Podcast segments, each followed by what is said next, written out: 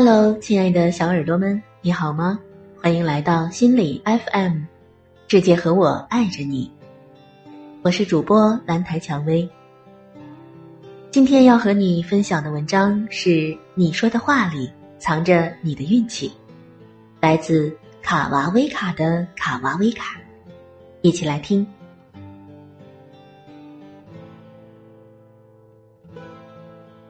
在第五期的《欢乐之城》里，彭导演为了缓解宋茜表演前的紧张，特意在舞台上送了一支口红给她。宋茜扭开盖子的一刹那，口红不慎跌落在地，摔坏了。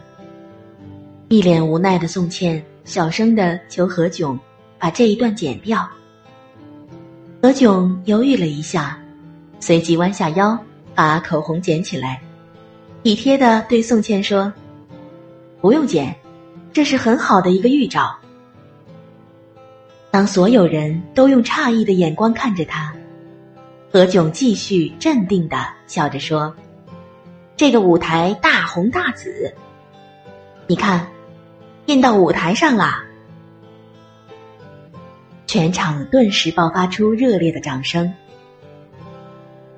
暖暖的一句话化解了舞台上的尴尬，也化解了宋茜的担忧。她用灿烂的笑容回应道：“但愿如此。”果然，这次意外并没有影响到宋茜的发挥，流畅而投入的表演让大家惊叹不已。何老师的高情商一直被业界和观众所称道。这已经不是他第一次用自己的救场能力化尴尬为自然。作为主持界的佼佼者，何老师救过的场实在太多太多。但何老师说：“我不是情商高，只是让彼此都舒服罢了。”是的，何老师温柔而有力量的话语，用暖场可能更为贴切。与其说何老师制胜的法宝是他说话的能力，倒不如说何老师说话的方式里，无不包含着他处事的态度、待人的态度。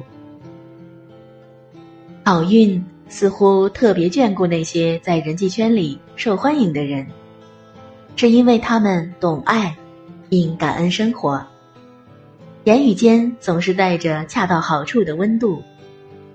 既真诚表达了自己的想法，同时也照顾着别人的感受，让人心生愉悦。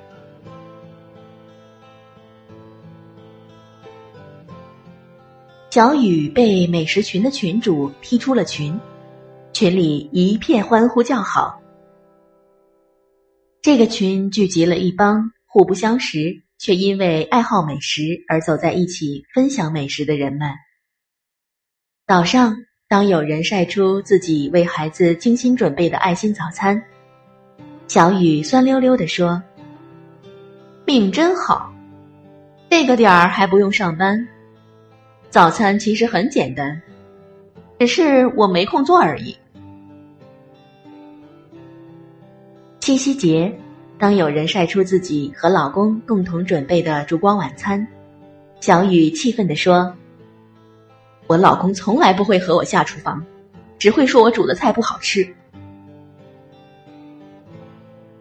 大家在饶有兴致的研究菜谱，碎碎念的小雨谈论的不是如何能做出一道令家人满意的菜，而是今天老公又不回来吃饭，孩子吃东西又把刚拖的地弄得一团糟。直到他连续几次在群里发链接，要求大家帮他砍价，群主警告无果，只能狠心的把他踢了出群。其中一个群友说：“太好了，真怕和这种人待久了，自己也会变成一个怨妇。”生活里喜欢抱怨和指责的人同样不少。言语间总是满满的怨气，习惯对别人诉苦、嘲讽，似乎全世界都在与自己作对。只是他们有时间、有精力去发泄不满，却从不付之行动去改变。不安于现状，而自身又无力改变，懒于改变，这只会陷入一种恶性循环当中。你所说过的每一句丧气话，都会成为印证你糟糕的每一天。美国心理专家路易斯·海曾说道：“指责不会给我们带来自由，请记住，我们说出去的话里蕴含着力量，这种力量来自于对生命的责任。”这听起来似乎很可怕。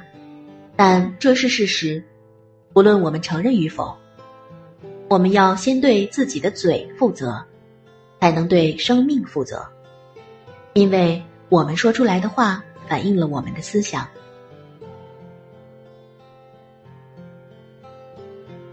有两个观光团到日本的伊豆半岛旅游，那里的路况很差，一路上都是坑坑洼洼，在大家的抱怨声中。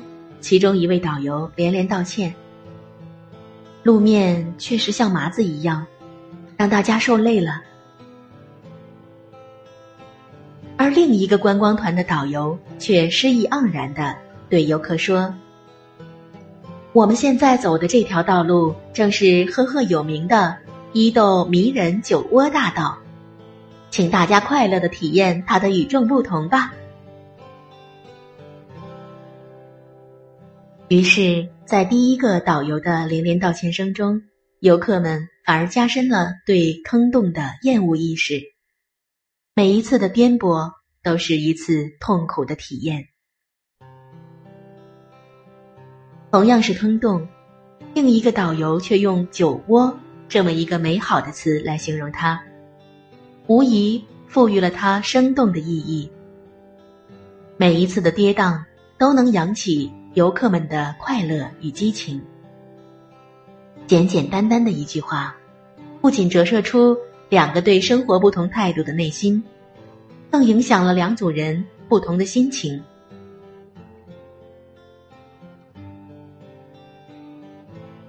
人与人之间的交流，百分之二十来自说话的内容，百分之八十来自对方的情绪。有修养、会说话的人，营造的。不仅是好的气氛，还是好的人脉。一位心理学家曾说：“注意你的思想，它会影响你的言语；注意你的言语，它会影响你的行动；注意你的行动，它会形成你的习惯；注意你的习惯，它会形成你的性格。”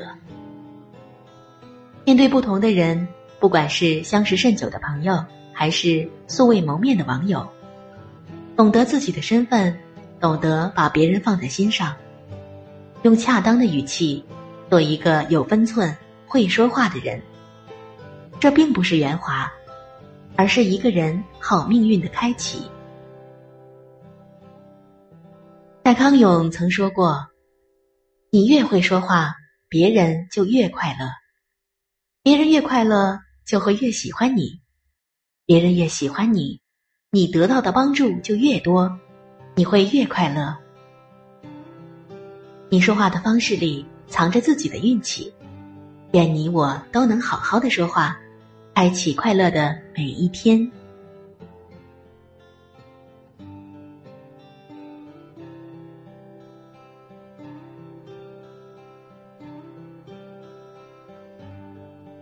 亲爱的小耳朵。